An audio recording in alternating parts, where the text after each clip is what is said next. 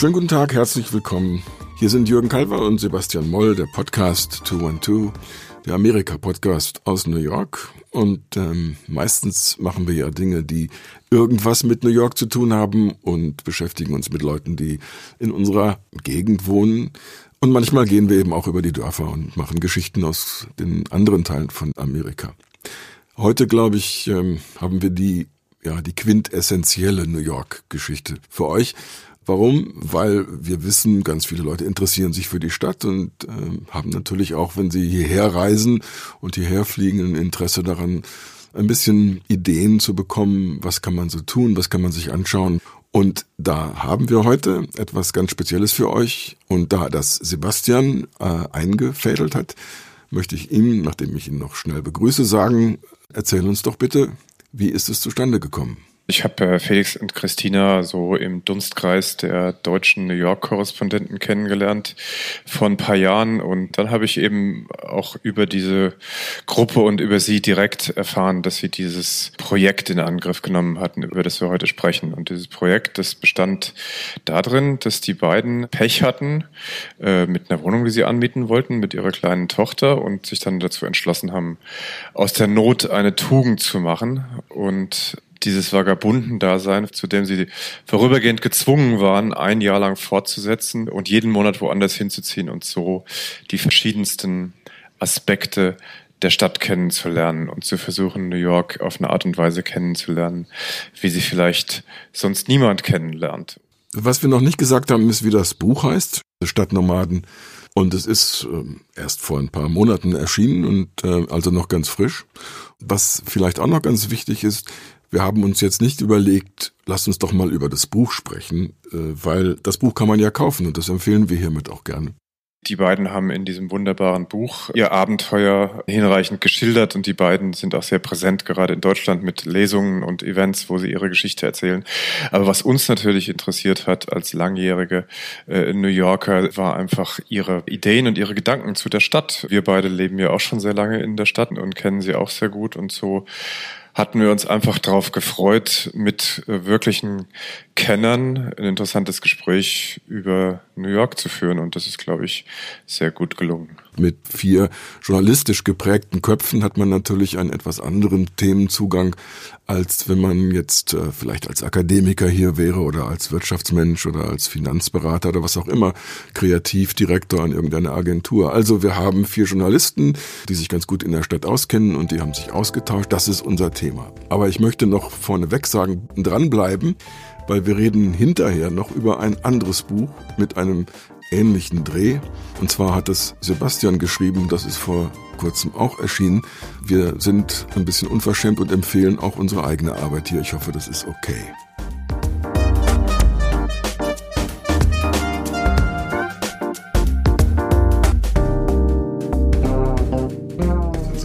Eigentlich wollten wir, hatten wir ursprünglich über ein Audiobuch nachgedacht und das ist dann irgendwie zu einem Podcast mutiert, hm. mutiert die, die Idee.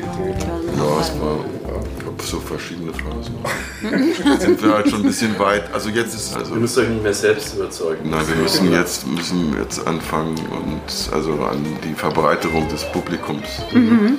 zu gehen und mit der theoretischen Chance eventuell auch mal ein bisschen Geld damit zu verdienen, weil ja, das natürlich wenn du alles wegschenkst, ist natürlich nicht der Fall. Ne? Aber ähm, ja, also, solange wir Leute wie euch interviewen können, ist ja erstmal gut. Also, erstmal haben, wir, haben wir Stoff und äh, ihr habt vielleicht okay. auch ähm, genau. ein Dokument oder zwei. Aber ihr seid ja inzwischen weltberühmt, also euch braucht man ja eigentlich gar nicht mehr zu Stimmt.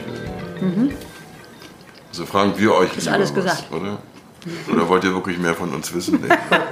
Nee. ja, idealerweise ist es ja beides. Also, also, also fragt uns fang, Löcher immer. Fang, fangt an ganz albern mit Namen, Beruf mhm. und Grund, warum ihr hier seid in dieser Stadt. Also ich heiße Christina Horsten und äh, bin Journalistin, Korrespondentin der Deutschen Presseagentur seit äh, 2012 in New York. Damals hat mich die DPA hier hingeschickt und davor war ich auch schon in New York, weil da bin ich nämlich hier geboren, aber aufgewachsen bin ich zwischendurch in Deutschland. Man hat was im Mund, der muss jetzt noch Luft holen. Felix kaut. Aber Kaut ist nicht sein Nachname.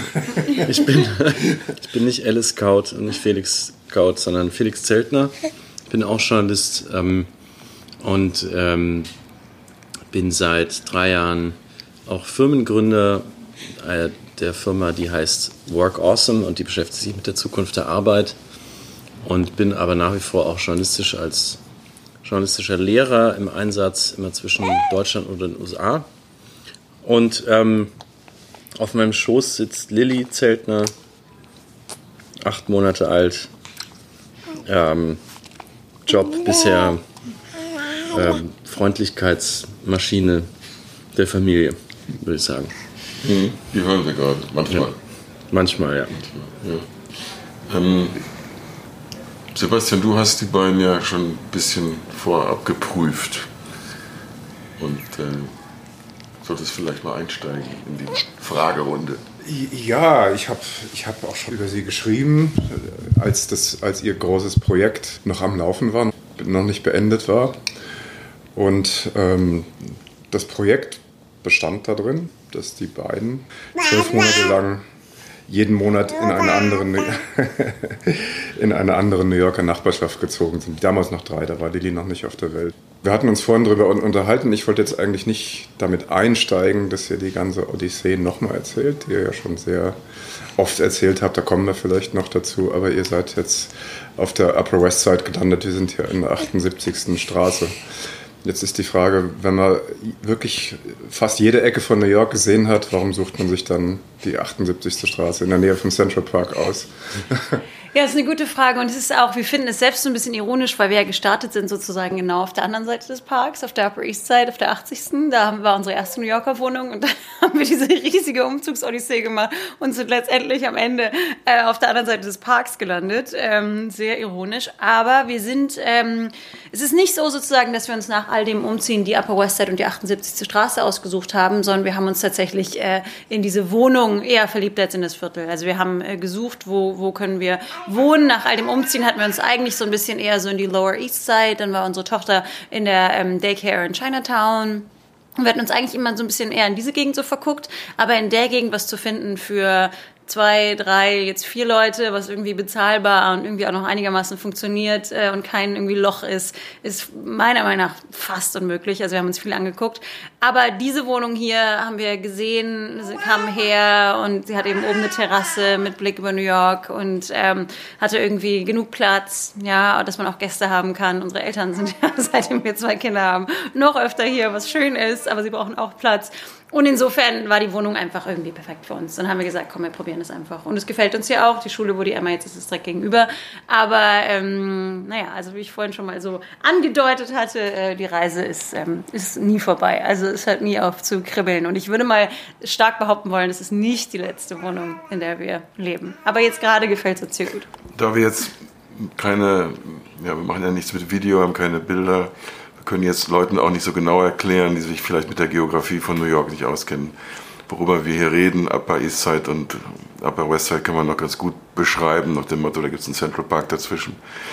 Ähm, aber gibt es denn mehr als nur diese geografische Konstellation, wo man sagt, was, sind, was, was steckt in solchen Vierteln, in solchen Fixpunkten für jemanden, der sich einigermaßen auskennt, denn wirklich drin? Was ist denn ein Pluspunkt an der Upper West Side oder was ist ein Negativum oder was an, zum Beispiel an der Upper East Side. Nicht alle, wir wollen nicht alle Viertel durchgehen, aber vielleicht ja. kann man mal so eure, dann vielleicht eure lieb, vier Lieblingsgegenden mal kurz so charakterisieren. Also was ist daran eben ja, für jemanden, der aus Deutschland kommt, wirklich faszinierend und gut? Oder? Naja, da gibt es natürlich wahnsinnig viele Klischees. Äh, man spricht ja von der Upper East Side als das Old Money und von der Upper West Side als das New Money. Auf der Upper East Side äh, leben also die reichsten Menschen des Landes mitunter.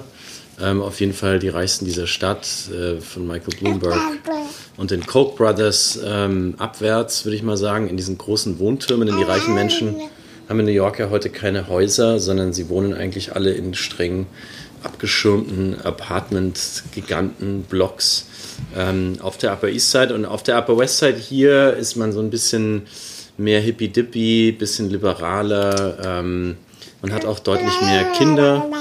Ähm, man, hat, man ist mehr draußen, man schirmt sich nicht ganz so ab. Ähm, und man erlebt hier sehr viele Menschen, wenn man hier in diese Gegend zieht, die in den 70er Jahren ähm, hierher gekommen sind. In diese Neighborhood. Meistens Leute, die schon hier aufgewachsen sind, die damals so Jugendliche waren oder Teenager, also bis hin zum ähm, Studenten. Und die damals hier eine Gegend vorgefunden haben, die mit der heutigen nichts zu tun hat, die also voller Drogen war, die voller Gewalt war, voller Kleinkriminalität, voller Beschaffungskriminalität und die aber gesehen haben, dass diese Gegend, wie man in New York sagt, Bones hat, dass sie also ganz tolle Knochen hat, an denen man was ansetzen kann. Und die dann diese kleinen Sandsteinhäuser hier nach und nach übernommen, für wenig Geld ähm, neu auf- und ausgebaut, eigentlich gentrifiziert haben, kann man sagen. Damals hieß das noch nicht so. Ähm, und deswegen ist die Upper West Side heute wieder das, was sie mal gedacht war, denn die Upper West Side war ganz früher so das, der, das Landhaus für den für den gut gesitteten New Yorker, der eben unten im Dreck gearbeitet hat und dann am Wochenende hier rausfuhr ins Grüne und sich hier aufhielt. Und jetzt ist es eigentlich wieder ein bisschen dahin zurückgekehrt. Also es ist jetzt wieder so eine nice, family-friendly Gegend, wo man mit einem Kinderwagen rumfährt und sich am Park freut und total entspannt ist. Es ist eigentlich nicht besonders spannend. Es ist eher ent, entspannt. Und es ist schon so eine, die Upper West Side ist schon so eine kleine Oase in der Stadt. Also in der, auf der Upper East Side, wo wir auch lange gewohnt haben, hatte ich immer das Gefühl, so ein bisschen in einem Zoo zu leben. Und wir gucken quasi auf Menschen, die acht Nullen mehr haben in ihrem monatlichen Einkommen und auch Ausgaben. Und die Menschen haben, die ihnen ihre Tasche hinterher tragen und ihren, äh, ihren Einkauf. Und hier ich, sind wir immer noch, glaube ich, am unteren Rand äh, sozial gesehen. Äh, aber wir, wir sind schon ein bisschen mehr so im, im, im Mittel. Wir sind nicht so ganz ähm, außen vor wie auf der Upper East Side. Mhm. Vielleicht kann man das so ein bisschen zusammenfassen. Und tatsächlich das Verbindende der Park war ja auch lange Zeit unzugänglich. Also als Christina geboren wurde 1983, für ihren Vater, der gerade bei uns ist und auf die Kinder mit aufpasst, für den ist es immer noch verrückt, dass man hier einfach jetzt Tag und Nacht in diesen Park gehen kann. Also wir reden vom Central Park. In den Central Park, das ist ja auch eigentlich was erst, was jetzt unsere Generation der New Yorker, die so in den letzten zehn Jahren hierher gekommen ist, richtig genießen kann. Und ähm, ja, so ist das eigentlich ein sehr, sehr lebenswertes, schönes, familienfreundliches, entspanntes Viertel. Aber ich glaube, was man grundsätzlich sagen kann zu den Neighborhoods und was wir gemerkt haben bei dem vielen Umziehen, ist eben, wie unterschiedlich sie wirklich sind. Und es kann manchmal sein, dass man einfach drei Straßen weitergeht und man ist in einer völlig anderen Welt. So. Und es ist wirklich in vielen Hinsichten, also sozial, aber auch was die Vielfalt der Menschen angeht, wer da wohnt, äh, was die machen, was die so für Jobs haben, was man da für Shops hat und so. Und das hat uns, glaube ich, schon bei dem ganzen Umziehen auch total äh, beeindruckt, dass die Unterschiede doch so groß sind, wo man irgendwie gerne manchmal so, wenn man gerade wenn man es noch nicht so gut kennt, auf New York guckt und sagt, okay, das ist so ein riesiger, anonymer Großstadt, Beton, Dschungel.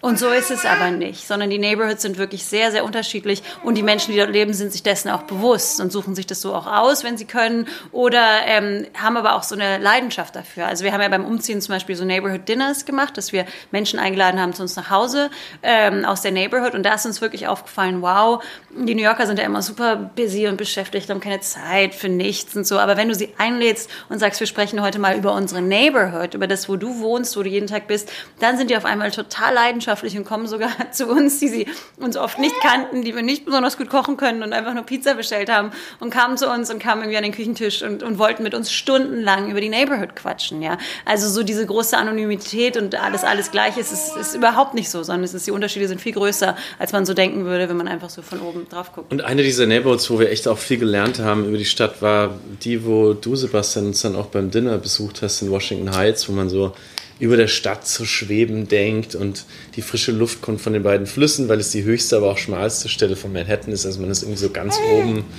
East River und Hudson schicken diese Brisen darauf und dann aber, wenn man sich mit den Menschen unterhält, merkt man, wie krass anders das früher war und dass so ein naives Paar oder Familie wie wir äh, da nicht einfach so hätte reingehen können und da mal einen Monat wohnen können. Aber ich, ich weiß nicht, wie du als jemand, der hier schon länger lebt, dieses dieses Dinner in Washington Heights auch, auch erlebt hast mit diesen ähm, Oldschoolern, die da schon seit langem gelebt haben. Ja, ich war euch eigentlich sehr dankbar, weil ich da oben schon seit 12, 13 Jahren lebe und ich treffe natürlich viele Leute auf der Straße und man führt dann auch so kurze Gespräche, wie es mal früher war und hört dann, hört dann immer so ein paar Fetzen. Und bei euch war das wirklich mal so die Gelegenheit, mit Leuten auch ausführlicher darüber zu sprechen, wie es da, wie es da früher war. Aber vielleicht, wenn wir jetzt gerade bei Washington Heights sind, können, können, können wir noch mal ein bisschen mehr über diese, über diese Gegend sagen. Du hast gerade schon die Geografie angesprochen, aber ich glaube, das ist eine der Gegenden von New York, die in den letzten 10, 15 Jahren vielleicht neben Chelsea eine der dramatischsten Entwicklungen durchgemacht hat auch. Ne, ne, ne? Also ähm, vielleicht könnt ihr da nochmal kurz drauf eingehen. Also bei dem Dinner äh, ja. haben wir ja viel gelernt über so die, die, die 70er, 80er, 90er, wo das, wo das die höchste, höchste Mordrate hatte, glaube ich, in den Vereinigten Staaten sogar zwischendurch diese Gegend, wo also auf offener Straße geschossen wurde, wo die Gangs äh, die, das, die den Kokainhandel kontrolliert haben, äh, quasi das in Reviere eingeteilt hatte und es ging also die ganze Zeit hin und her. Und man durfte, man konnte mit seinem eigenen PKW noch nicht mal alle Straßen befahren, weil man sozusagen stauend Angst haben musste, angehalten und irgendwie ausgenommen oder bedroht zu werden.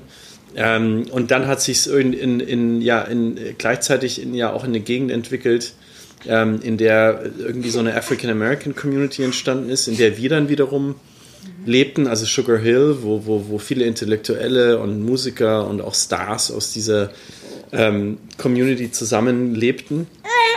Und jetzt, ähm, das kannst du, glaube ich, viel besser beurteilen als wir. Was ist, was ist da jetzt draus geworden? Also wir sehen natürlich, oder wir haben gesehen, als wir da oben gelebt haben, natürlich den ein oder anderen Hipster-Coffee-Shop, äh, wir sehen den einen oder anderen ähm, Laden, der da wahrscheinlich vor zehn Jahren nicht war, aber was ist wirklich in der, in der, in den, in der Tiefe dieser Neighborhood passiert? Was hast du da? Ja, also das, das Schöne an Washington Heights ist natürlich ist Gentrifizierung und da müssen wir, glaube ich, dann auch nochmal drüber sprechen, ist da wie überall in New York ähm, ein Thema einerseits, andererseits ist Washington Heights wirklich noch sehr ähm, diverse, wie sagt, wie sagt man da in, in, in, auf Deutsch dazu? Was ist da das richtige Wort dazu?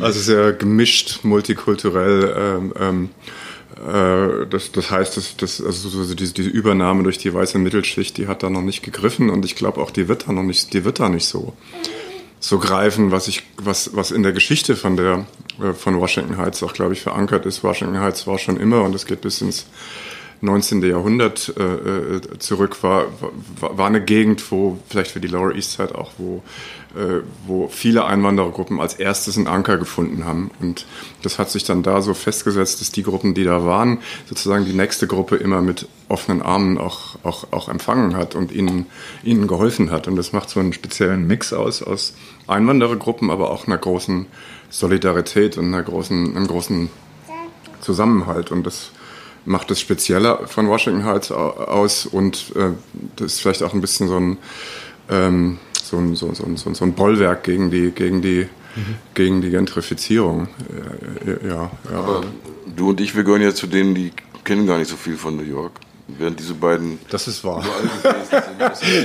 Es mag ja sein, wie so oft in Gesprächen über, über wichtige Sachverhalte, es gibt sozusagen die Leute, die in der Tiefe irgendwo verankert sind, die sogenannten Experten, und dann gibt es die Generalisten, die das alles ein bisschen äh, allgemeiner sehen können. Und ähm, ähm, ich finde es schon auch interessant, beides zusammen zu haben, also wie jetzt hier heute, ja, vier Leute an einem Tisch, die die Stadt äh, aus verschiedenen Blickwinkeln ganz gut kennen. Auf der anderen Seite habe ich schon das Gefühl, ich bin hier im Nachteil, weil ich habe also ähm, 30 Jahre auf der 75. hier gewohnt ähm, und das auch total gut gefunden. Also ich hätte das jetzt gar nicht so gut erklären können wie du gerade, aber äh, ich, hätte, ich, ich sehe das so, ich teile das so. Also West 75. Ja, ja, derselbe, okay. derselbe Strang hier. Und äh, ähm, aber der Vorteil, den ich jetzt habe, weil wir hier zusammensitzen und wir reden, ich kann jetzt also euch abprüfen, abhören, ja, was ist denn mit dem Rest der Stadt los? Und ich habe nur immer jetzt eine, sozusagen, grammatikalische Sorge für Leute, die das jetzt hören, die kein gutes Bild davon haben. Ne? Wir haben ja alle eben einen sehr guten Eindruck, oberflächlich wie auch immer, von, von dieser sehr komplizierten Schichtung hier, ähm, dass man immer so ein bisschen darauf achtet, ja, also was ist denn so sagen wir mal, Brennpunkt interessant, griffig an dem jeweiligen Viertel, über das wir jetzt gerade dann sprechen. Mhm. Ähm, und wie kann man das jemandem noch mitgeben, der jetzt vielleicht gerne reingehört hat, aber jetzt auch nicht plötzlich denkt, oh Gott, oh Gott, ja, wo sind wir denn jetzt oder so. Du wolltest was sagen? Schieß los, wir, wir, wir sprechen einfach so, wir machen hier nicht total Frage-Antwort. Ich wollte das nur kurz kurz einbringen. Du hast 30 Jahre hier, hier gelebt. Also du hast ja diese ganze Veränderung, die ich gerade Nicht Nase komplett. weiß, nee, äh, so, so schlimm. Also die, die für mich die dramatischere Veränderung aus der Halbdistanz ist wirklich, dass du gerade über Washington Heights und dann auch Harlem und so beschrieben hast. Das war manifest. Ja. Also ähm, gut, ich kann ja noch ein bisschen über mich erzählen. Also ich habe zum Beispiel 1991 ein Buch ähm, rausgebracht, ähm, den Text zu einem Fotobuch über die New Yorker Polizei.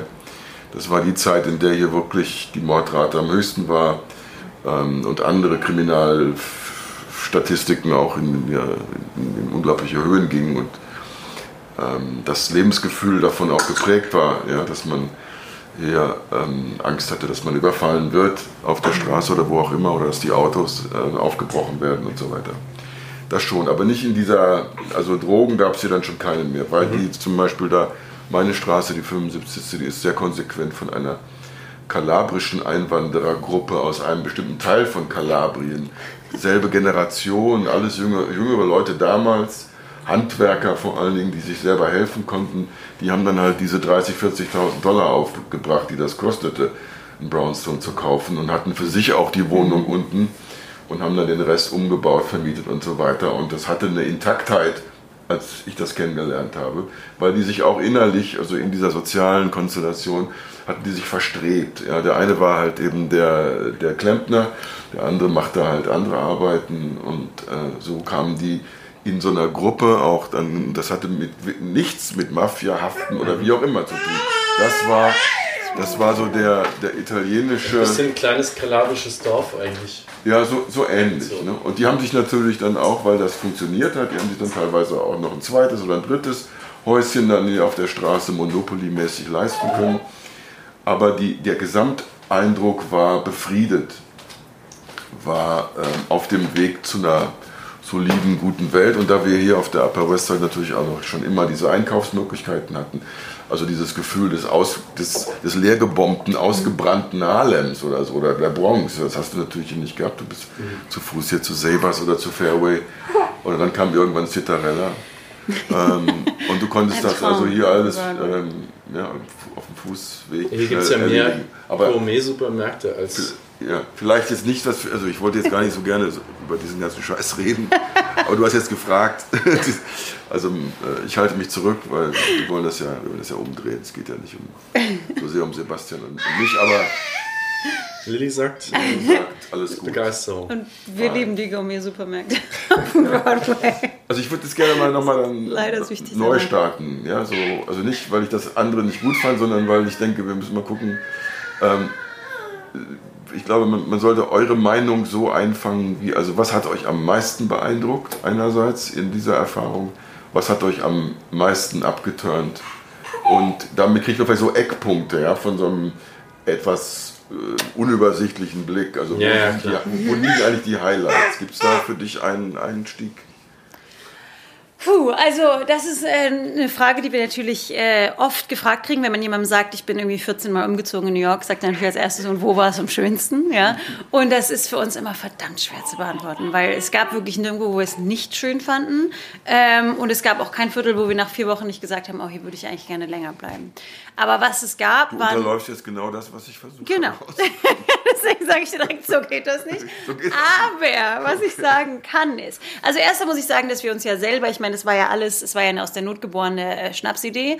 Ähm, und eine Regel, die wir uns selber auferlegt haben, also wir sind ja zweimal in einem Jahr äh, aus unserer Wohnung geflogen, einmal aus der Upper East Side und dann in Brooklyn. Und es war jetzt nicht so, dass wir gesagt haben, oh, wir haben irgendwie ein Jahr lang äh, Zeit, komm, wir machen mal irgendeinen Schwachsinn. Nein, ähm, es war so, dass wir wirklich das aus der Not äh, geboren haben und es dann gemacht haben. Und eine Regel, die wir uns selber auferlegt haben, das war ja unsere eigene Schnapsidee, also durften wir selber die Regeln festlegen, war, dass wir in alle äh, fünf Bezirke wollen. Weil wir haben ja bisher wirklich hauptsächlich über Manhattan gesprochen, ne? aber ähm, New York hat ja fünf wunderbare äh, Bezirke, Manhattan, Brooklyn, Queens, die Bronx und Staten Island. Und für uns war von Anfang an klar, wenn wir das äh, machen, dann machen wir es richtig, dann gehen wir in alle Bezirke. Und ich glaube, die Neighborhoods, die uns am Ende am meisten hängen geblieben sind im Kopf, ähm, sind die, die uns am meisten überrascht haben. Ja, also weil wir schon vorher irgendwie gedacht haben, auf der Upper West Side wird es uns sicher ganz gut gefallen, hat uns auch gut gefallen. Äh, keine Ahnung, in Dumbo, das ist jetzt äh, in Brooklyn und man hat so einen traumhaften Blick auf die Skyline im Süden von New York, also von Manhattan, haben wir uns auch gedacht, wird uns sicher gut gefallen, hat uns auch gut gefallen. Ja, aber zum Beispiel Staten Island hm, muss man halt immer mit einer Fähre hinfahren. Das dauert halt, ist zwar umsonst, aber dauert halt eine halbe Stunde. Ist schön, weil man sieht die Statue of Liberty, die Freiheitsstatue, man sieht die Skyline.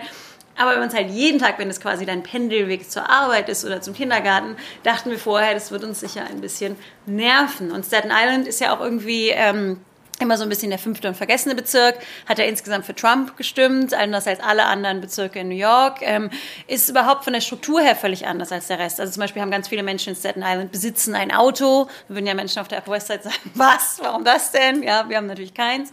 Ähm, ganz viele Menschen auf ähm, Staten Island besitzen auch ihre Häuser und mieten nicht. Hier sind ja irgendwie, also wir mieten selbstverständlich, wir könnten hier kein Haus besitzen, das könnten wir uns definitiv nicht leisten. Also Staten Islander sind irgendwie sehr, sehr anders. Ähm, und wir dachten, hm, also mal gucken, wie das wird. Und wir haben es auch mal so ein bisschen vor uns hergeschoben. So, ach, machen wir nächsten Monat, machen wir nächsten Monat.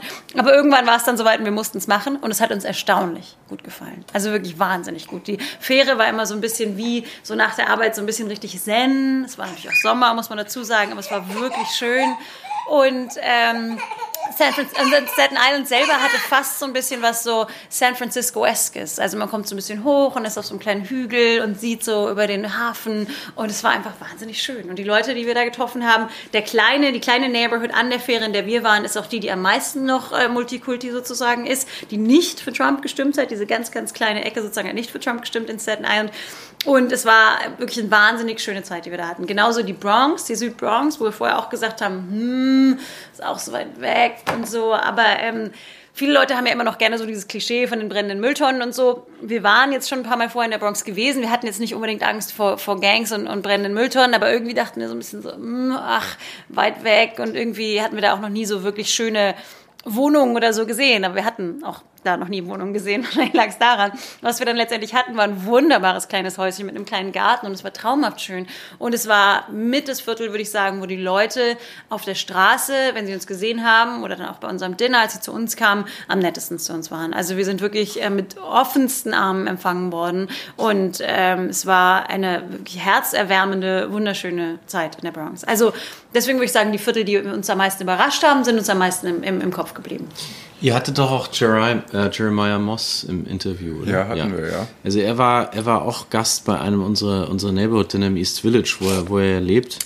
Und wir haben ihm das dann auch erzählt, äh, diese Erfahrung aus der Bronx, da kamen wir nämlich gerade her, als wir ins East Village gezogen sind. Und er hat gesagt, naja, das ist völlig klar, da wo die Menschen ähm, wenig Geld haben, da brauchen sie einander und da sind sie auch offen gegenüber Menschen, die von außen dahin kommen. Und da, wo die Menschen sehr viel Geld haben, da schotten sie sich eben eher gegeneinander ab. Und so kann man in der Stadt hier eigentlich wunderbar sehen, ähm, wie Communities zusammenhalten oder auch nicht. Das ist natürlich eine sehr ähm, von ihm und seiner Weltsicht gefärbte Haltung, aber ähm, sie ist uns eigentlich genauso passiert. Also in den reichsten Bezirken, in denen wir gelebt haben, wie zum Beispiel in Chelsea, was wahrscheinlich der durchgentrifizierteste Bezirk war, in dem wir auf dieser Wohnreise waren, also im, im sagen wir mal, unteren äh, westlichen Teil von Manhattan, da, da gab es keine Interaktion auf der Straße. In Harlem und in der Bronx war das, gehörte das zum Alltag und es war wunderschön und war natürlich auch davon gefärbt, dass öfter mal Leute was von einem wollten oder sich was erhofft haben, aber es war grundsätzlich einfach eine positive Erfahrung ähm, mit der Stadt und mit den Menschen in der Neighborhood willkommen ähm, geheißen zu werden, ist einfach eine ganz tolle Erfahrung, gerade wenn man neu ist und nicht so lang da ist und denkt, man stört hier nur. Ähm, das war echt toll. Also in der Bronx waren wir am Sonntag in der Kirche, die war direkt, direkt gegenüber unseres Hauses. Und da haben uns die Leute wirklich nach dem Gottesdienst, die zu uns gekommen haben, uns, haben uns umarmt und haben gesagt, ähm, willkommen in der Neighborhood. Und äh, uns sind da fast die Tränen gekommen, weil wir überhaupt nicht damit gerechnet haben, hier in dieser kleinen ähm, kämpferischen South Bronx, die sich mit allem, was sie hat, gegen alles stemmt, was von außen kommt, ähm, dass man da so warmherzig aufgenommen werden kann, dass man überhaupt in so einer großen Stadt irgendwo äh, so warmherzig begrüßt werden kann mhm. als Neuling. Und nun sind wir ja auch weiß und die Südbronx ist es eher nicht. Und auch das kam noch dazu. Also wir haben uns da wirklich schon ein bisschen wie ähm, Eindringlinge gefühlt. Aber ja, das waren so zwei, drei Momente, wo die, uns in diesem Jahr sehr, sehr ähm, überrascht haben und die uns auch eigentlich ich meine, wir waren schon immer ein bisschen in New York verliebt. Ähm, nicht nur, weil Christina hier geboren ist und immer so eine Sehnsucht danach hatte. Und ich, weil ich hier irgendwann mal aufgeschlagen bin und es toll fand, wie so viele andere auch. Aber diese Reise durch die Stadt hat uns eigentlich nochmal gezeigt, ähm, wie toll diese Stadt ist. Und äh, nur mögen wir privilegiert sein als Immigranten, die irgendwie einen, einen, doppelten Boden haben mit einem Land, in das sie tatsächlich zurück können. Ähm, und mit einer, mit einer Nationalität, die hier irgendwie nicht für Probleme sorgt, das ist schon klar. Aber wir hatten ganz unabhängig von uns selbst einfach so viele Erfahrungen hier während dieses Jahres, die uns gezeigt haben, wow, das ist ein Ort, der den es wahrscheinlich so nirgends äh, ein zweites Mal gibt. Und das, ähm, ja, das ist unsere, das ist eine der vielen Dinge, die wir, die wir gelernt haben. Mhm. Du hast jetzt gerade dieses Erlebnis in der Bronx anges äh, angesprochen und ähnliche, von ähnlichen Erlebnissen kann ich auch berichten, aber ich kann auch vom, vom, vom Gegenteil berichten, dass mhm. wenn man in Bezirke geht, äh, wo, sag ich mal, die äh, Zusammensetzung der Bevölkerung anders ist als das, was man selber ist, dass man da auch als Symbol der Gentrifizierung gesehen wird und dass einem da nicht so freundlich begegnet wird. Habt ihr solche Erfahrungen auch gemacht?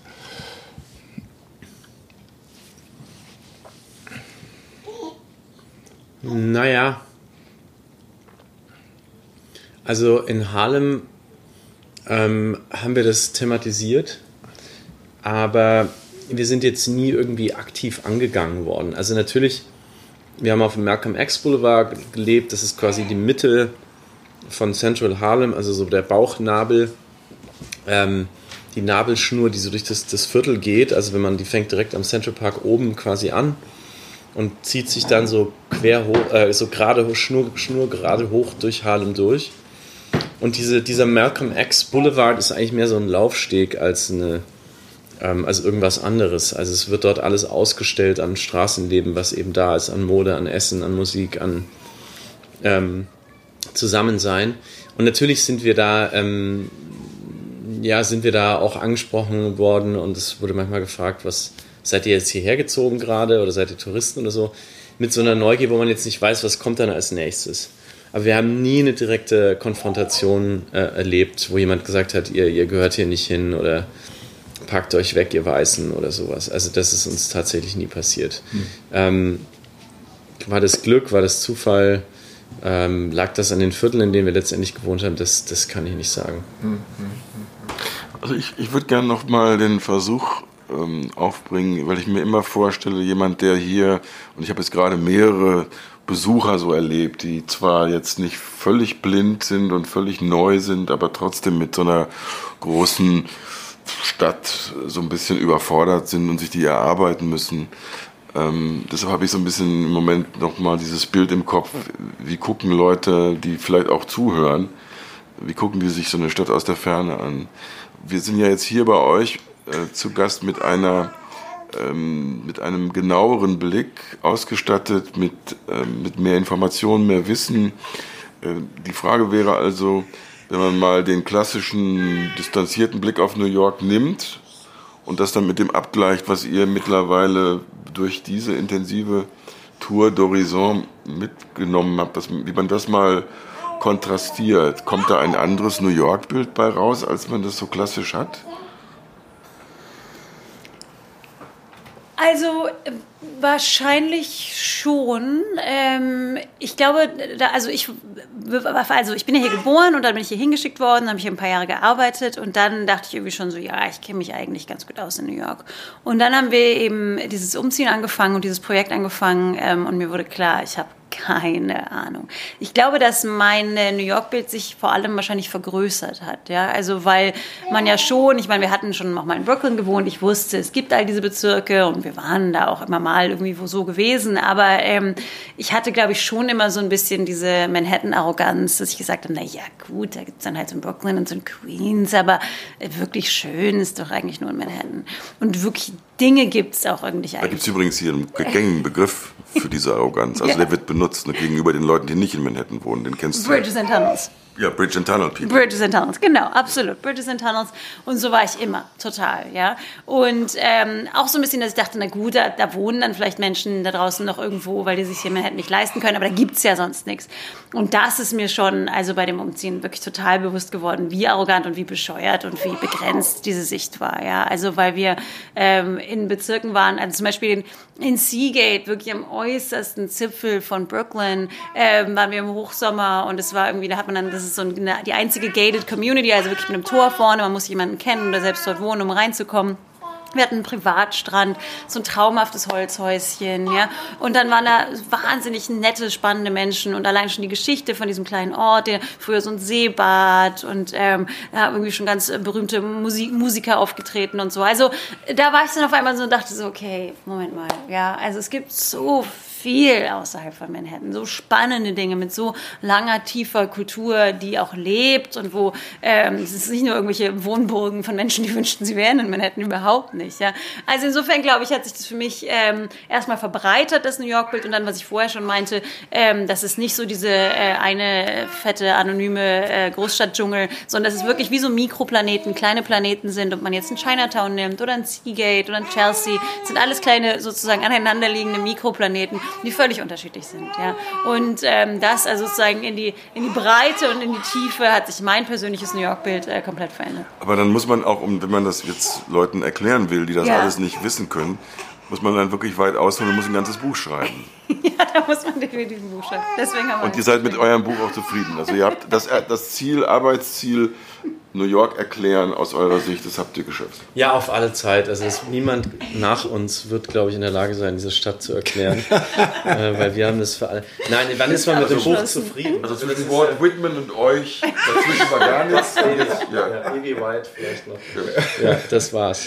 Nein, also ich glaube, wann ist man mit dem Buch schon zufrieden? Das ist eine Momentaufnahme. Wir sind ja auch nicht losgezogen durch die Stadt mit dem Ziel, ein Buch zu schreiben, sondern es haben immer mehr Menschen verfolgt, was wir da tun. Wir haben immer mehr darüber gesprochen, weil wir dringend. Naja, ah also wir, wir sind jetzt kurz alleine, weil äh, Emma, unsere ältere Tochter, vom Kindergarten abgeholt wird. Das heißt, Lilly und Christina sagen kurz Tschüss und lassen den Mann zurück. Klischee-mäßiger geht es ja gar nicht. ähm, also, das heißt, ich kann jetzt hier Mansplaining machen, während du weg bist. Okay. ähm, sondern wir sind, wir, wir, haben, wir haben wahnsinnig gekämpft am Anfang. Wir sind auf die Schnauze gefallen, wir wurden betrogen. Und dann haben wir immer mehr kommuniziert über unsere Reise und dann irgendwann kamen Leute auf uns zu und gesagt, wollt ihr nicht ein Buch darüber schreiben? So ist dieses Buch entstanden. Also nicht als Versuch, irgendwas zu erklären oder irgendwas zu besiegeln. Und ähm, bei, beim Schreiben des Buches wird man dann aber, das kennt ihr sicher auch, ähm, natürlich nochmal neu herausgefordert, ähm, sich zu erinnern oder Dinge zu erklären.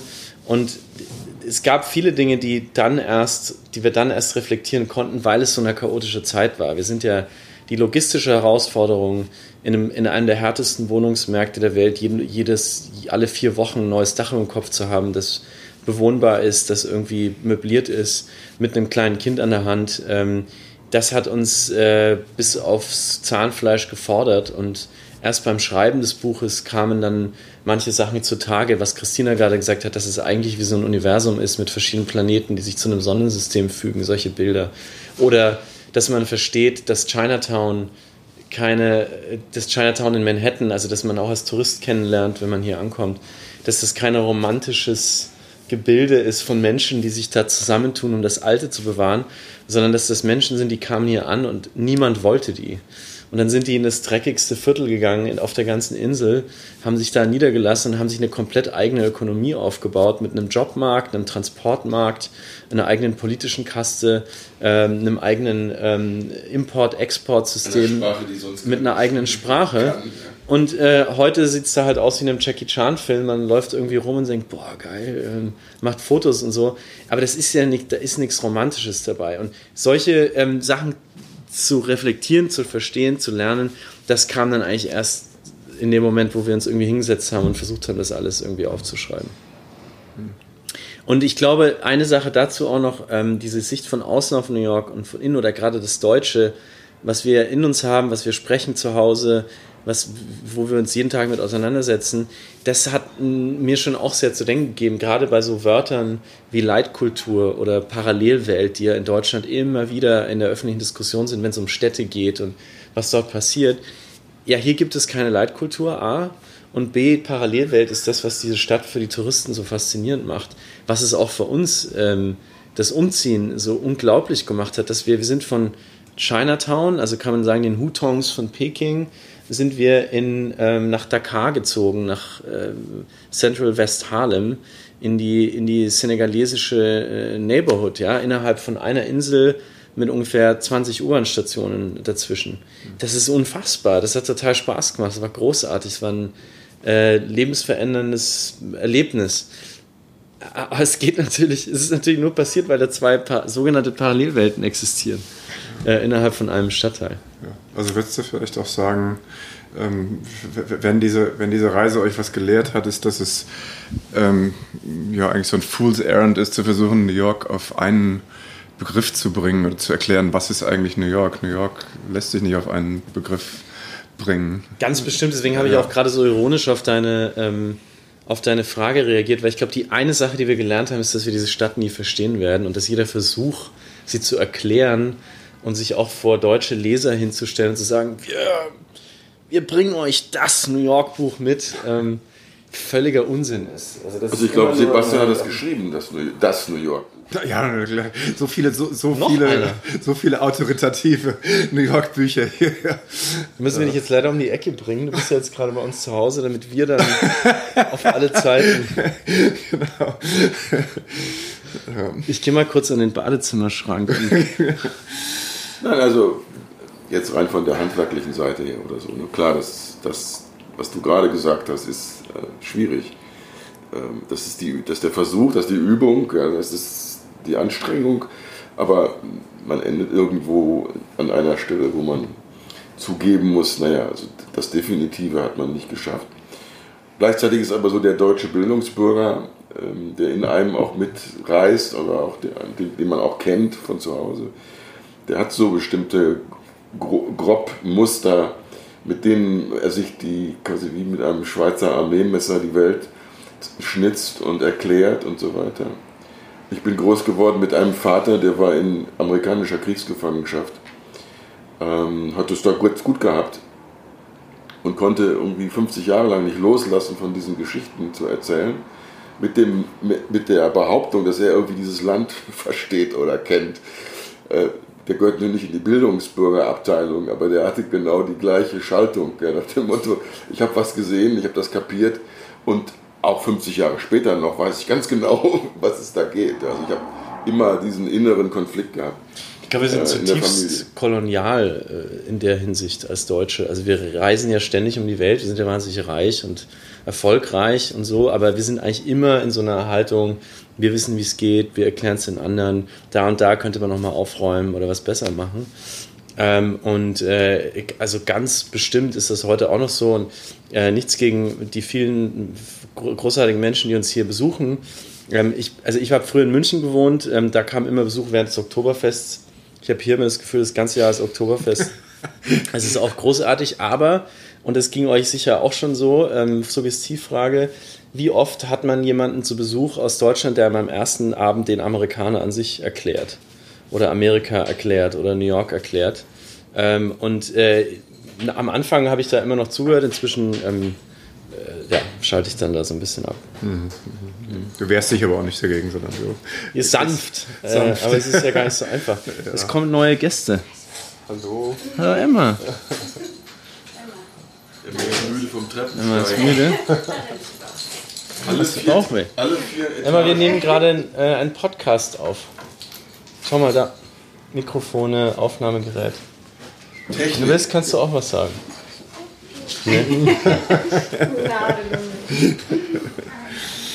Ähm, und gleichzeitig gibt es aber auch, und das habe ich jetzt in den Gesprächen, die ich so jetzt so hatte, jetzt durch diese Besucher, die ich gerade erlebt habe, trotzdem das Gefühl, es kommt aber auch so ein großes Fund Neugier mit. Also es gibt dieses eine, das ist vielleicht auch so eine sehr defensive Dimension, dass man sagt, okay, das ist das, was ich weiß, was ich verstanden habe, da ist mein Besteckkasten, damit gehe ich jetzt vor, ja. Aber man erkennt immer wieder auch die Bereitschaft, Nee, nee, also ja, wie geht's denn hier? Ne? Wie lebt man hier? Was ist hier eigentlich los? Und das ähm, so im zweiten Schritt hat man dann nicht mehr das Gefühl, dass die einem erklären wollen, ähm, wie das ja. ist hier. Ähm, das ist ja auch unser aller Jobgarantie. Ja, also, das bedient man dann ja auch gerne. Ja. Wenn die bei einem dann einen Groschen einwerfen und dann kommt halt auch das Kaugummi raus und man äh, blubbert mal ein bisschen. Ja. Sebastian, du sagst so wenig. Ich bin besorgt.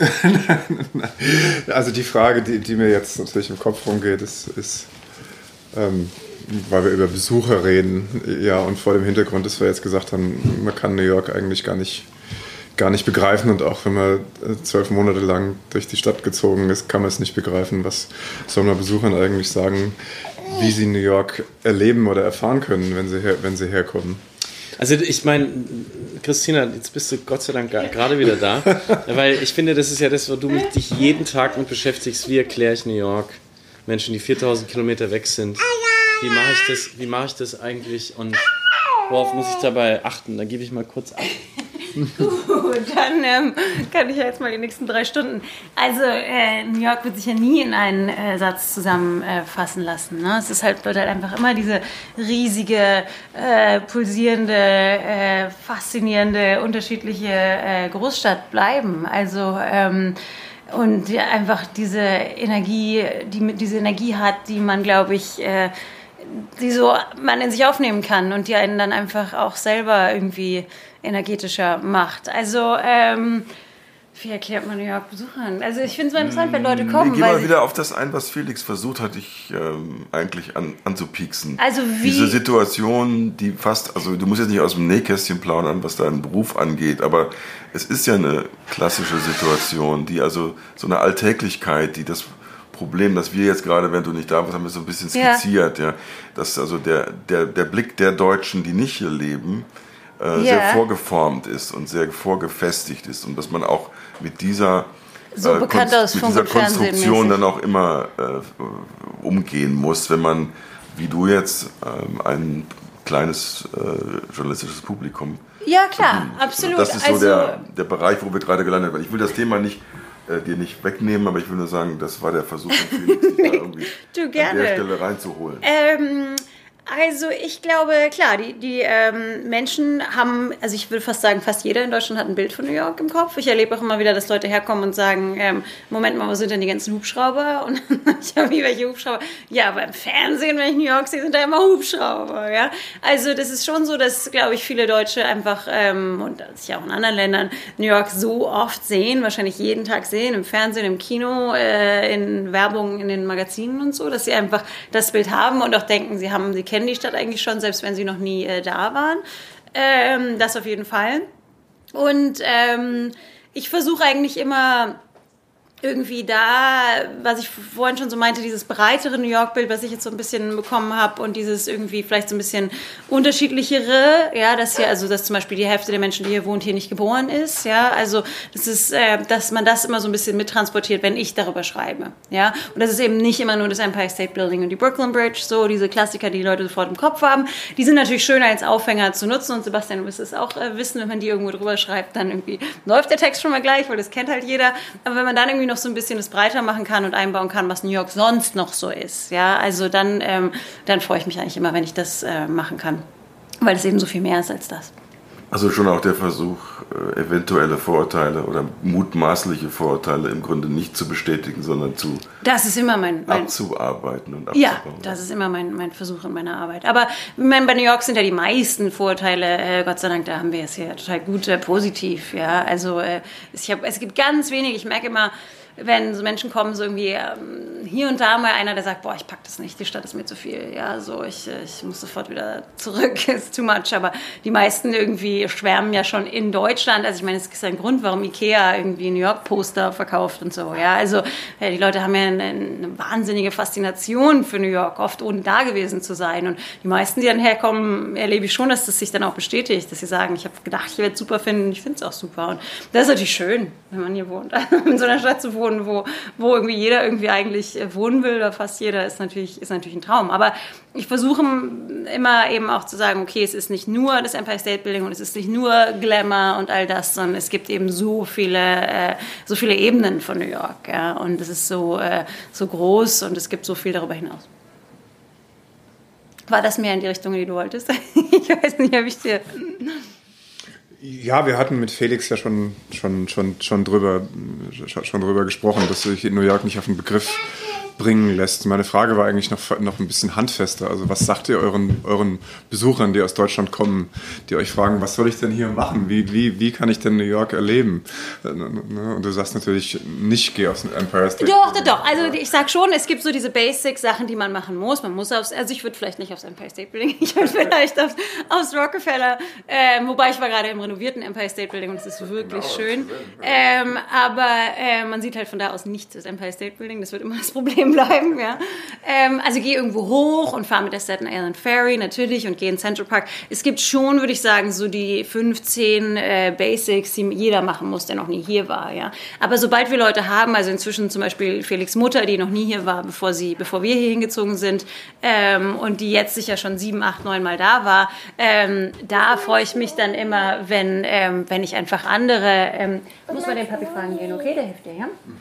Ähm, da freue ich mich dann einfach immer, wenn ich, wenn ich andere Tipps geben kann. Wenn ich sagen kann, fahr super weit raus nach Queens und guck dir zum Beispiel das, äh, das Wohnhaus der Zwischenmuseum von Louis Armstrong an. Oder geh vielleicht nicht äh, zu den Yankees in die Bronx, sondern geh zu den Yankees äh, nach Staten Island. Ja, und dann kannst du Baseball sehen und hast im Hintergrund aber auch noch die ganze Skyline von New York oder so. Also, ähm, oder gehst äh, so äh, Sri Lankesisch, ich weiß gar nicht, ob man das so richtig sagt, essen in Staten Island, weil da nämlich die größte Gruppe von Sri Lankesen, ich weiß nicht, ob ich es richtig sage, ähm, in den USA wohnt. Also also Sachen, die man hier vielleicht nicht so erwarten würde, wenn man, ähm, wenn man das dann zweite, dritte Mal herkommt. Auch dann nicht, ja. Und das sind dann die Sachen, die man dann machen kann und die so darüber hinausgehen. Oder isst dich durch Queens, ja. Das ist immer so eine meiner Lieblingssachen, ja. Also fang einfach an und fang an, irgendwie uruguayisch zu frühstücken und dann indisch mit zum Mittagessen und dann irgendwie pakistanisch Snack und dann irgendwie ecuadorianisch. Also das ist und dann tibetisch zum Abendessen in irgendeinem so Hinterzimmer vor irgendeiner so kleinen Mall. Also das sind, glaube ich, die Sachen, die mich am meisten an New York begeistern. Und finde ich es noch schön, am Empire State Building vorbeizugehen. Klar.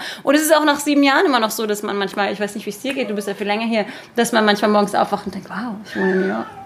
Ja, ja, man vergisst es dann oft so und dann gibt es so, gibt's so Augen, Augenblicke, wo man denkt, oh, ja. ja, ja, ja also es wird, es ist, ähm, it doesn't get old, sagt man hier. Also es wird wirklich, äh, es hört nicht auf, die Faszination. Das auf jeden Fall, würde ich sagen. Aber es geht einem auch irgendwie auf den Keks, oder? Ja, es gibt Tage, da zieht es einen total runter. Und ähm, es ist ja auch wahnsinnig anstrengend. Also ähm, mit einer U-Bahn, die äh, manchmal überhaupt nicht funktioniert, mit irgendwie äh, halt so vielen Menschen, wenn man mal das Pech hat, über den Times Square laufen zu müssen oder so. Ähm, das, das äh, gibt Tage, da schleppt man sich irgendwie durch die Stadt und denkt sich so, boah, ja, also dann funktioniert ja auch immer alles nicht. So die Sachen, die in Deutschland so ganz normal funktionieren, ja, funktionieren hier dann immer nicht. Keine Ahnung, sowas wie Ampeln oder irgendwie, dann ist auch dreckig. Und also es gibt Tage, da denkt man wirklich so, boah, heute hasse ich das hier, ja, heute finde ich so ätzend. Interessant finde ich immer, dass dann, also wenn ich so zurückgucke, auch auf die Zeit in Deutschland, ich habe immer das Gefühl, in Deutschland ist man so ein bisschen wie auf so einer Wolke. Also es funktioniert eigentlich immer alles ganz gut. Und man hat ja auch dieses wunderbare, und ich meine es ganz ernst, soziale Netz. Also es ist immer so eigentlich so alles ganz gut. Und die Ausschläge sind minimal. Es ist manchmal ein bisschen schlechter und manchmal ein bisschen besser. Und in New York ist es für mich halt so, ähm, die Ausschläge sind halt riesig. Also es gibt halt Tage, da ist es dann richtig ätzend. Und oft geht es dann auch, also wir sind ja Gott sei Dank noch so ein bisschen mit unserem doppelten deutschen Boden abgefedert, zum Beispiel in der deutschen Krankenversicherung. Aber für viele, wenn es ätzend ist, ist es halt essentiell ätzend. Also es ist wirklich dann so, äh, ich kriege eine Rechnung über 10.000 Dollar, die ich nicht bezahlen kann, ätzend. Ja? Ähm, und ähm, das sind halt die negativen Ausschläge und die sind dann richtig viel, viel fieser, als sie in Deutschland sind. Aber dann gibt es halt die positiven Ausschläge. Und die positiven Ausschläge sind halt, wenn man so ein Neighborhood-Dinner hat, wenn man wieder irgendeine wahnsinnige Begegnung hat auf der Straße oder so, wirklich aus dem Nichts raus irgendwer was total Nettes sagt oder so. Ähm, und mit Kindern hat man das hier noch viel häufiger. Ähm, das ist wirklich, ähm, das sind dann halt so diese riesigen nach oben Ausschläge. Man denkt, wow, ja, also besser kann es gar nicht werden. Und das ist halt die Ausschläge, so die Amplituden sind einfach hier ganz anders. Und äh, das lässt einen aber sich meiner Meinung nach ein bisschen einfach lebendiger fühlen. Also mein persönliches Bild ähm, für das, was du so sagst, habe ich irgendwie entdeckt. Ähm, als ich da drüben gewohnt habe, ist irgendwann mal auch ein Journalistenkollege aus, aus Deutschland mit ins Haus gezogen und wir haben uns ein bisschen ausgetauscht. Und äh, ich entdeckte dann, dass ich ähm, früher in der Provinz in Deutschland irgendwie ganze Wochenenden lang unterwegs war auf der Suche nach der Ecke, wo sich, wo sich was tut, wo was los ist, mhm. ja, war so der Slogan. Um dann am Sonntagabend spät irgendwie rauszufinden, wenn die Woche wieder neu anfängt, dass man das nicht gefunden hat. Und das Gefühl war hier, wenn ich hier auf die Straße gehe, wenn ich die Tür eigentlich nur aufmache und das Geräusch schon höre, dann äh, sie fallen lasse, weil wir haben ja eben in den meisten dieser Häuser keine, wir schließen ja die Tür außen nicht ab und die fällt einfach nur ins Schloss. Ähm, bin ich mittendrin, da bin ich da, wo was los ist und ich bin noch gar nicht wirklich an dem entscheidenden Punkt oder so oder da, wo ich hin will. Das hat, einen, das hat mich immer sofort dahin, daran erinnert. Äh, das ist keine Handlungsanweisung, daraus kann man jetzt nichts ziehen. Äh, davon kann man ja nicht überleben. Aber das war für mich so die wichtigste Bestätigung. Warum bin ich eigentlich hier? Weil ich sowieso immer dahin wollte, wo was los ist. Und das Gefühl hatte, hier habe ich es endlich gefunden. Und deshalb wollte ich hier auch dann erstmal auch überhaupt nicht weg. Ja. Absolut. Man hat hier auch mal so das irrige Gefühl, was ja wirklich nicht auf Wahrheit beruht, aber dass die Welt sich so um einen selbst dreht. Also wenn man in Manhattan ist, finde ich, zum Beispiel, ich habe immer in Büros gearbeitet, aber hier arbeite ich auch viel zu Hause, aber ich habe nie irgendwie das Gefühl, ich bin irgendwie ab vom Schuss zu Hause, weil ich bin ja in Manhattan. Also mein Zuhause ist ja in Manhattan und deswegen habe ich das Gefühl, gut, dann bin ich halt eh da, wo der Mittelpunkt ist und alles dreht sich so ein bisschen drumherum. Ja? Also ich weiß natürlich, das ist Quatsch, aber irgendwie gibt es einem das Gefühl und das ist natürlich immer sehr, sehr nice. Ja, also ja, das ist, was die Stadt mit einem macht. Und deswegen ist es dann auch so schwer, sie zu äh, verlassen. Und könnt ihr beide es gibt ja auch, auch diesen tollen, ähm, die, wir haben vorhin ja über E.B. White geredet, mhm. diesen Essay. Und wir kommen, ich habe den auch erlaubt, im Buch zu, zu zitieren, weil ich diese einen Vergleich, vor allem als jemand, der äh, genau wie du auch öfter mal in seinem Leben an Orten gelebt hat, wo man auf der Suche war, nach wo was los ist äh, in diesem Essay beschreibt er ja, dass New York aus äh, drei verschiedenen Arten von Menschen besteht. Den, den, den Eingeborenen quasi, also nicht den Eingeborenen, das wäre hier der falsche Begriff, aber den Menschen, die hier geboren sind, die also dem, der Stadt sowas, äh, ja, so die Erde geben, das, das Begründete, das Feste. Dann die Pendler, ähm, die ihr jeden Tag diesen Tidenhub geben, also schnell rein, raus und irgendwie die Stadt fast, explodiert fast morgens, dann abends senkt es sich wieder ab. Ähm, und dann eben die Immigranten, die ihr die Energie geben. Und das ist eigentlich immer meine, oder das war so ein Learning auch aus dem Erleben unserer Reise, aber auch dann auch aus dem Schreiben des Buches. Ja, was ist es denn eigentlich? Und es sind wahrscheinlich doch auch bei mir in meinem Erleben dieser Stadt jeden Tag die Immigranten, die diese Stadt für mich so zu so einem pulsierenden, energetischen, faszinierenden, tollen Ort machen. Und ähm, das ist dann auch natürlich der Satz, mit dem ich immer wieder nach Deutschland fahre und sage, habt euch nicht so. Aber es ist natürlich alles nicht so einfach. Aber ich glaube, E.B. White, der sagt ja, die besten New Yorker sind die, die sich ausgesucht haben. Also die nicht sozusagen aus Not hergekommen sind, die nicht hier geboren wurden, sondern die es bewusst ausgesucht haben. Also so Leute wie, wie ihr. Ne, die, die dann, wenn ich, wenn ich mich richtig erinnere an den Essay, ne, die, die sich dann erstens am besten auskennen und zweitens auch am meisten zu schätzen wissen. Mhm. Ja, und die Deutschen sind natürlich auch eine total interessante Gruppe hier. Also am Anfang, als ich hierher kam, dachte ich immer, es müsste doch hier irgendwie sowas wie eine deutsche Community geben von Leuten, wie du sie gerade beschrieben hast, die jetzt hier so sind und hier so sein wollen. Und und dann habe ich irgendwie gemerkt, nee, die wollen die Deutschen wollen alle gar nicht mit Deutschen abhängen.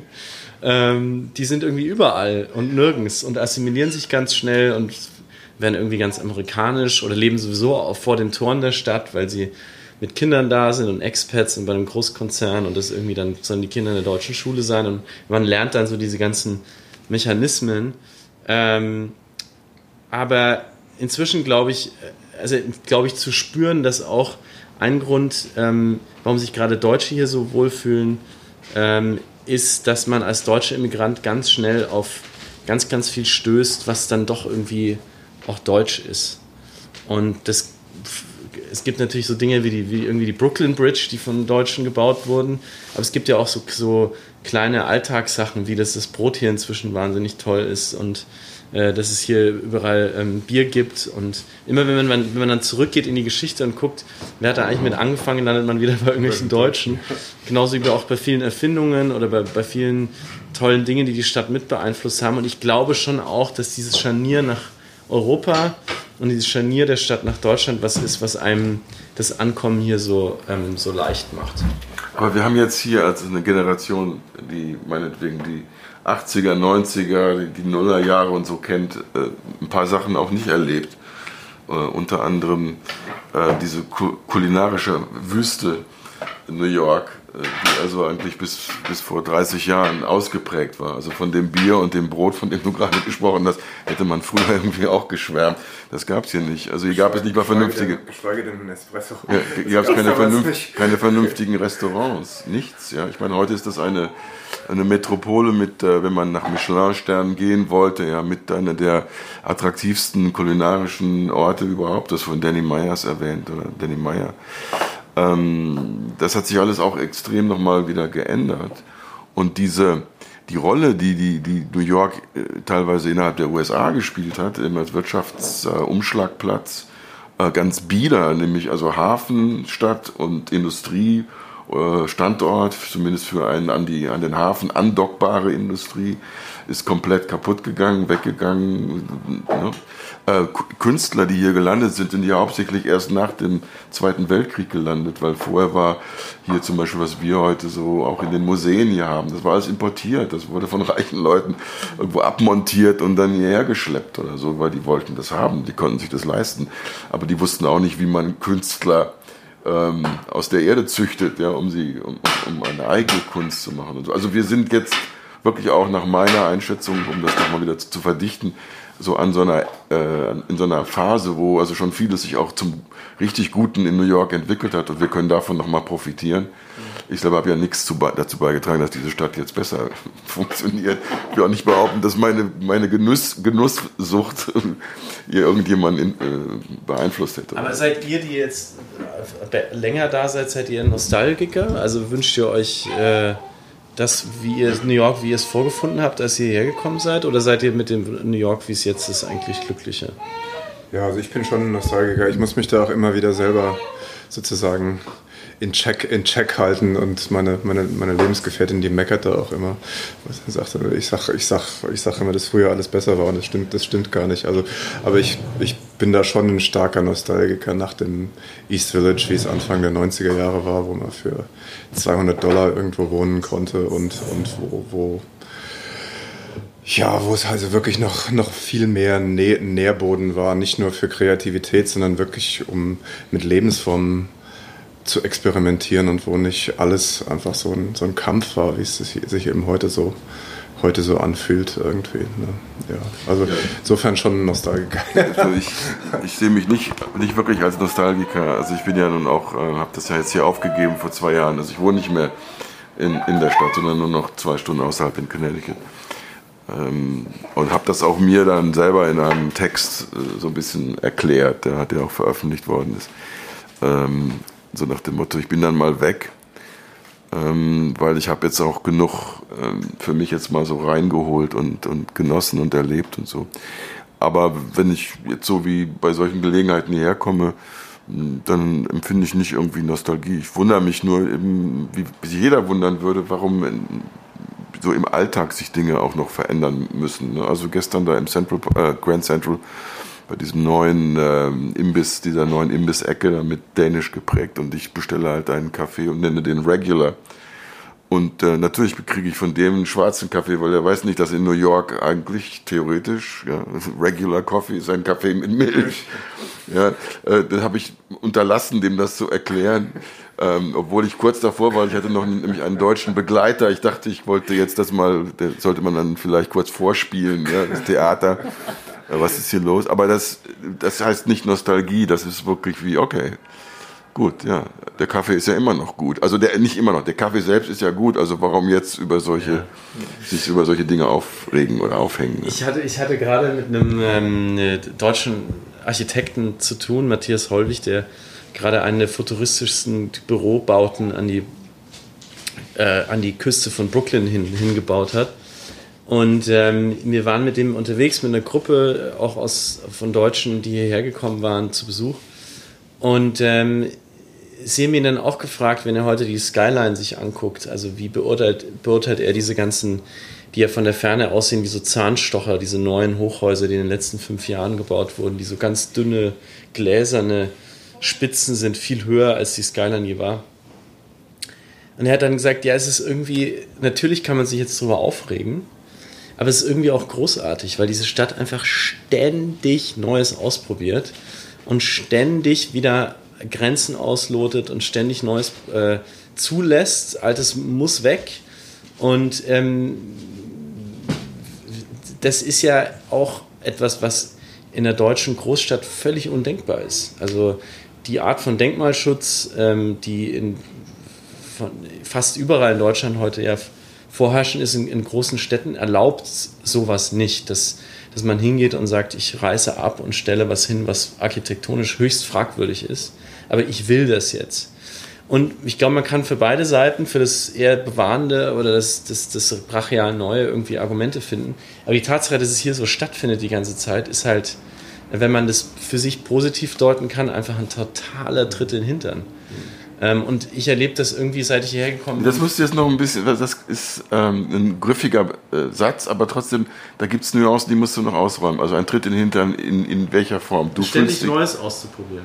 Ach so, also quasi eine Erinnerung daran. Ja. Ähm, auch wenn es nicht, nicht stehen bleiben, ja. ja. weitermachen. Auch wenn es vielleicht nicht gut aussieht oder erstmal alle aufregt oder so. Ähm, ständig und also seit wir vor sieben Jahren gelandet sind, habe ich das auch irgendwie mit meinem eigenen Beruf festgestellt. Also der Journalismus wird hier ständig neu ausprobiert. Es gibt eigentlich fast keinen anderen Ort auf der Welt, wo so viel journalistische Innovation ähm, ja, natürlich mit einem kapitalistischen Gedanken äh, oder mit einem Urtrieb, aber so viel journalistische Innovation ständig neu ausprobiert wird. Und deswegen kommen sie ja auch alle. Also die Chefredakteure und Verleger und ähm, Innovationsmanager der Verlagshäuser, deswegen stehen sie hier andauernd vor den Toren und wollen sehen, was die da machen. Ja, Dickmann, Dickmann und äh, seine Kumpanen waren ja in, in Kalifornien. Ja, ja, aber man sieht ja auch, was das mit Springer gemacht hat. Also Springer äh, investiert jetzt in Tierfutter und nicht in in journalistische Innovation. Also das ist, war ja, das war einfach eine Richtungsentscheidung. Aber klar, der hat sicher diesen Innovationstourismus mit, mit losgetreten, ja. Oder sein Chef, also sein damaliger Chef. Ja. Und diese, dieser Innovationstourismus ist auch eine eigene Industrie geworden. Also es gibt inzwischen viele Agenturen und Firmen, die davon leben, dass Leute immer wieder hier hinfahren und nachgucken, was hat sich jetzt wieder geändert. Auch wenn es einen wahnsinnig machen kann, man hier lebt. Also das ist echt, äh, eine, ich finde das eine total spannende Diskussion, so wie man das, wie lange schafft man das in seinem eigenen Leben sozusagen dieses Tempo hier mitzugehen und wann wird es einem zu viel und man zieht vielleicht nach Connecticut oder man ähm, sagt, ich will aber eigentlich in einem anderen New York leben und zieht vielleicht in einen anderen Stadtteil. Also als wir mit Christinas Vater in Washington Heights unterwegs waren, äh, als er uns das letzte Mal besucht hat, hat der plötzlich gesagt, wow, das ist, das ist das New York, in dem ich gelebt habe. Das ist so wie Anfang der 80er Jahre. Diese Delis, diese Ecken, diese Art von Menschen auf dem Gehsteig, das ist das New York, das ich kenne. Darf man wissen, was dein Vater hier eigentlich äh, gemacht hat zu dem Zeitpunkt, als du auf Ja, mein Vater äh, war im Auswärtigen Amt, er war Diplomat und war damals hier Kulturattaché am, am Konsulat. Also durfte sich die ganze Zeit mit deutschen Künstlern und deutscher Kunst hier befassen, drei Jahre lang. Und es hat ihm, glaube ich, wahnsinnig viel Spaß gemacht. Ja klar, aber das erklärt vielleicht auch so ein bisschen, ähm, jetzt nicht erklärt, aber es beschreibt ein bisschen, was, äh, ja, was seine ähm, Beziehung oder seine Verbindung zu so einem Ort ist. Und aber auch in ihm steckt ja als Diplomat wahrscheinlich eine Karriere, äh, wo er viele Schauplätze viel umziehen. Äh, um, Absolut. Also das, das Nomadensein. Also das hast du ihm jetzt quasi so ein bisschen nachgemacht. Äh, ja, also das Nomadensein war sozusagen immer schon in mir angelegt von ihm. Er würde wahrscheinlich jetzt sagen, dass ich es irgendwie ins Extrem getrieben habe und er das so nicht gemacht hätte. Ähm, aber absolut, er hat es vorgemacht, ich habe das äh, nachgemacht quasi. Nur, dass ich glaube ich länger, also die waren ja damals nur drei Jahre hier, weil sie eben auch nicht länger bleiben konnten. Das hat ja dann das Diplomatensein irgendwie auch an sich. Ich glaube, sie wären damals auch gerne länger geblieben und ähm, jetzt haben sie eben irgendwie so ein bisschen mit die, die zweite Chance, dass wir so lange hier sind und äh, kommen wirklich netterweise auch sehr, sehr oft und sehr, sehr lange äh, vorbei. Also. Aber ich würde es trotzdem gerne wissen wollen, wenn du es abrufen kannst. Also was für Länder, in was für Ländern hat dein Vater gelebt und gearbeitet? Ja, kann ich abrufen, weil es gar nicht so, so viele sind, erstaunlicherweise. Also ähm, wir, ähm, New York war seine erste Auslandsstation sozusagen. Dann waren wir zurück in damals war Bonn noch äh, Hauptstadt. Ähm, dann sind wir zusammen nach äh, Prag gegangen. Dann sind wir nochmal zurück nach Bonn. Dann sind wir nach äh, Berlin, äh, weil dann Hauptstadt. Ähm, und dann ist mein Vater nochmal, da bin ich aber nicht mehr mitgezogen, mit meiner Mutter nochmal nach Wien. also ich dachte vielleicht, da wäre auch Afrika dabei gewesen. Nein, das war noch eine relativ eine, ein kleiner eine, Bierdeckel. Ja, ja, ein relativ kleiner Bierdeckel fürs Auswärtige Amt. Also er war halt auch sehr, sehr viel in der Zentrale und hat Sachen da gemacht. Und ähm, ich glaube, es war auch immer, und das rechne ich ihm auch äh, hoch an, ich bin äh, Einzelkind und äh, meine Mutter ähm, hat immer auch gearbeitet. Meine Mutter ist Psychotherapeutin. Und ich glaube, es war immer auch so ein bisschen darauf angelegt, äh, dass meine Mutter weiter arbeiten und ich weiter auf eine vernünftige Schule gehen kann. Also es war ein bisschen so eine Familienentscheidung auch. Weil wenn man irgendwie zwei Jahre im Kongo und dann zwei Jahre im I don't know, äh, in der Dominikanischen Republik und dann drei Jahre irgendwie in Pakistan, dann ähm, geht das auch, aber es macht es deutlich, deutlich schwerer. Und insofern war das, glaube ich, so eine Familienentscheidung und, ähm, es hat es uns sehr, sehr viel leichter gemacht. Jetzt haben wir ja sozusagen entgegen unserer Vorsätze doch New York auf den Begriff gebracht, als, als, als die Stadt, die nie stehen bleibt und die sich immer wieder, immer wieder selbst Klingt aber noch interessanter als The City That Never Sleeps. Stadt, die niemals stehen bleibt. Das habe ich hier noch auch noch nie gehört. Also wie wäre das, wie würde man das auf Englisch nennen? Ähm. City that never stops. Also es gibt ja auch irgendwo so ein berühmtes Graffiti, uh, You cannot stop New York City. Und ich glaube, das, das stimmt auch. Also ich meine, das hat man ja auch gesehen bei allen Rückschlägen, die die Stadt erlebt hat. Ähm, ja, You cannot stop New York City. Das haben sich dann insofern ihr, ihr und die Stadt haben sich dann auch irgendwo gefunden. ja, also zumindest, ähm, zumindest fühlen wir uns hier wirklich wahnsinnig äh, wohl. Und ähm, immer wenn wir, wir haben vorhin auch schon mal darüber geredet, immer wenn wir in Deutschland sind, wir sind wirklich auch gerne noch in Deutschland, waren jetzt mit unserem Buch auch äh, viel in Deutschland und freuen uns natürlich auch, dass das Buch irgendwie da so gut angekommen ist. Aber wir sind da und wir fangen an, über das Buch und über New York zu reden und ich bekomme schon wieder Heimweh. Ja? Also wirklich an Tag 1, wenn ich äh, darüber rede, ich so, ach, das ist so schön. Und dann freue ich mich auch wieder hier zu sein. Also ja, wir haben uns schon sehr gefunden, die Stadt und äh, wir mal gucken, wie es weitergeht. Danke. Ja. Wir müssen ja ein Ende finden. Das ist, glaube ich, ein ganz guter Schluss. ja. Danke euch. Ja, vielen Dank. Ja, das war unser Gespräch mit äh, den Stadtnomaden, mit Christina und mit Felix. Und manchmal haben wir so ein paar Geräusche gehört von einem ganz, ganz kleinen Baby, einem niedlichen Mädchen. Und ähm, um das noch ganz schnell zu erklären, wir hatten unser Gespräch in deren Wohnung ähm, dritter oder vierter Stock, ich weiß nicht mehr genau, ähm, ziemlich gut zu Fuß den äh, Berg hoch im Brownstone auf der Upper West Side, unweit vom Museum of Natural History. Eine der Gegenden, in denen ich mich relativ gut auskenne. Aber ich glaube, Sebastian kennt sich fast noch ein bisschen besser aus als ich, weil äh, das bleibt nicht aus, wenn man sich wie er mit einem Reiseführerprojekt beschäftigt. Vielleicht solltest du mal kurz erklären, was es ist? Die Reiseführer, die schreibe ich seit ein paar Jahren nebenher, neben meiner eigentlichen journalistischen Tätigkeit.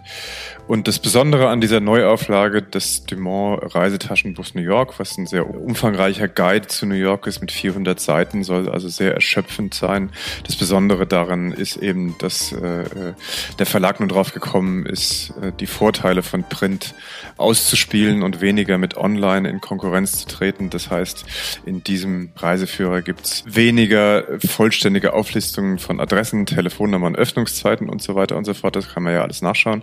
Sondern es geht eben viel eher ins literarische, journalistische, also auf das Terrain, auf dem sich auch Christina und Felix bewegen. Es sind sehr viele Geschichten drin, Hintergrundgeschichten, Geschichten über Leute, die einem einfach ein Gefühl für diese Stadt und für die Hintergründe der einzelnen Gegenden geben sollen. Und deswegen ähm, würde ich das auch als parallele Lektüre zu dem äh, Buch von Christina und Felix den Zuhörern doch, doch sehr ans Herz legen.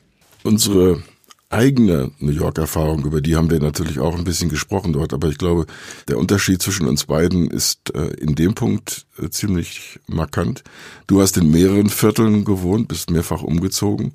Ich bin äh, 30 Jahre lang nur in einer Ecke gewesen, also gar nicht mal so weit davon entfernt, wo Christina und Felix wohnen.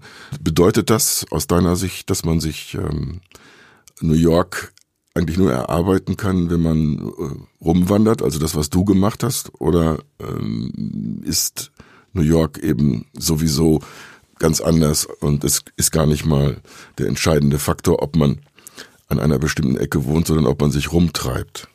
Hm. Na, also ich glaube, ähm, ähm, das Rumtreiben äh, auch über die 25 Jahre, die ich jetzt schon in New York lebe, hat mir schon ein einigermaßen facettenreiches Bild von der Stadt geliefert. Andererseits glaube ich, gerade weil New York ja auch im Kleinen so vielseitig ist, dass man New York auch sehr gut kennen kann, wenn man sehr lange an einem Ort lebt. Also das ist vielleicht auch so ein, so ein, so ein, Leitfaden für Besucher, diesen Anspruch an Vollständigkeit, den kann man sowieso nie erfüllen. Ja. Und eins kann man eben auch nicht schaffen, das ist leider so. Und das haben wir beide durch unsere eigene Biografie auch miterlebt.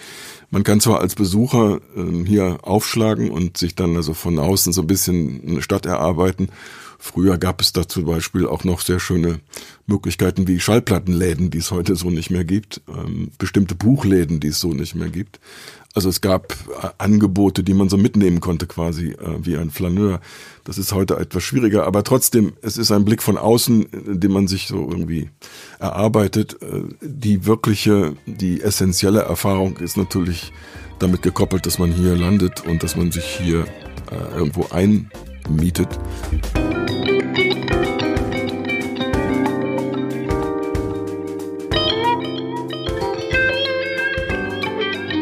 Wie gesagt, dieses Buch von Sebastian empfehlen wir genauso wie das Buch von Christina und Felix. Und ich würde heute gerne auch noch ein weiteres Buch empfehlen und dazu mache ich einen klitzekleinen Aufsetzer, um erstmal zu erklären, um was es geht. Also mich hat immer interessiert, die kulinarische Seite von New York und das war vor 30 Jahren, als ich hierher gekommen bin, ähm, erstaunlich armselig. Natürlich kennt ihr alle die Klassiker, die Hamburger und die ähm, die Art zu frühstücken und den Kaffee im Pappbecher. Das war natürlich alles schon immer so und nicht anders. Aber Qualität, äh, sei es nun in Form von Lebensmitteln im Laden oder aber auch äh, in Form von Restaurants, das war sehr beschränkt. Ähm, das hat sich erst im Laufe der letzten 30 Jahre sehr stark entwickelt. Stichwort besserer Kaffee, besseres Bier, besserer Wein und natürlich auch inzwischen Lebensmittel aller Art. Und ähm, das kann man daran erkennen. Früher hat der berühmteste von allen Fressführern, der Michelin, um New York einen riesengroßen Bogen gemacht. Hier gab es nämlich nichts zu berichten. Inzwischen haben die also fast jedes Jahr machen die eine neue Ausgabe. Und das machen sie deshalb, weil hier in New York ähm, eine Kultur entstanden ist, die mit die Weltstandard hat. Also wir haben jetzt hier, das hat jetzt der Verlag ähm, gesagt, New York ist die Stadt, die die fünftmeisten Michelin-Sterne ähm, auf der Welt hat. Das heißt also, ähm, hinter Tokio ist die Nummer eins und hinter Paris die Nummer zwei, wenn ich alles täuscht, ähm, gibt es also New York auf Platz fünf. Das ist ganz erstaunlich. Und ähm, wie es der Zufall so will, habe ich in einigen dieser Restaurants auch schon mal irgendwas gegessen und genossen. Aber das ist natürlich nicht das, womit man sich beschäftigt, wenn man als Reisender hierher kommt, sondern äh, das, was man eigentlich braucht, ist das, was auch eine New Yorker Spezialität war und ist, denn es ist gerade wieder wiederbelebt worden. Das ist ein Reise- und Fressführer namens Sagat, geschrieben mit Z-A-G-A-T, erfunden von einem Rechtsanwalt namens Tim Sagat und seiner Frau. Und der Clou an diesem Buch war, also erfunden 1979, der Clou an diesem Buch war, dass sie ihre Freunde und Bekannte und irgendwann auch die Leser aufgefordert haben, ihre Restauranterfahrung auf äh, Fragebögen zusammenzufassen und in Bewertungsschemata einzureichen. Und dann haben diese beiden Sagats und dann später auch ihre Kinder einfach das zusammengestellt und sehr witzige Texte dazu verfasst. Und so ist ein Kompendium entstanden, das jedes Jahr neu rauskam und in dem halt die Restaurantbesucher die Kritiker gewesen sind und eine sehr ähm, ja, sehr fortschrittliche äh, New Yorker Idee. Das Buch ist wunderbar gewesen, ein äh, Taschenbuch, das äh, in einem schlanken Format, sehr handlich, konnte man immer gut dabei haben und konnte sich davon inspirieren lassen. Warum erzähle ich das heute? Äh, Google hat 2011 151 Millionen Dollar an dieser Gatz gezahlt, um dieses ähm, Verlagserbe ähm, zu kaufen. Das ist eine erstaunliche Summe. Und dann haben sie erstmal gar nichts damit gemacht. Das ist also untergegangen. Und nun haben Investoren rausgefunden, naja, also das äh, ist ja schade, wenn man dieses geballte Wissen von Leuten ähm, einfach ignoriert. Selbst in Zeiten, wo es Yelp gibt und TripAdvisor und andere Bewertungsseiten, Open Table und so weiter. Und sie haben das Ganze wiederbelebt. Und die neue Ausgabe, die jetzt rauskommt, hat 1400 Restaurants übersichtlich sortiert. Es gibt über 200.000 Meinungen, die damit eingefangen worden sind. Also eine richtig schöne New Yorker Geschichte und das bisschen Geld, das man ausgeben müsste, um dieses Buch zu kaufen, ist, glaube ich, gut angelegt.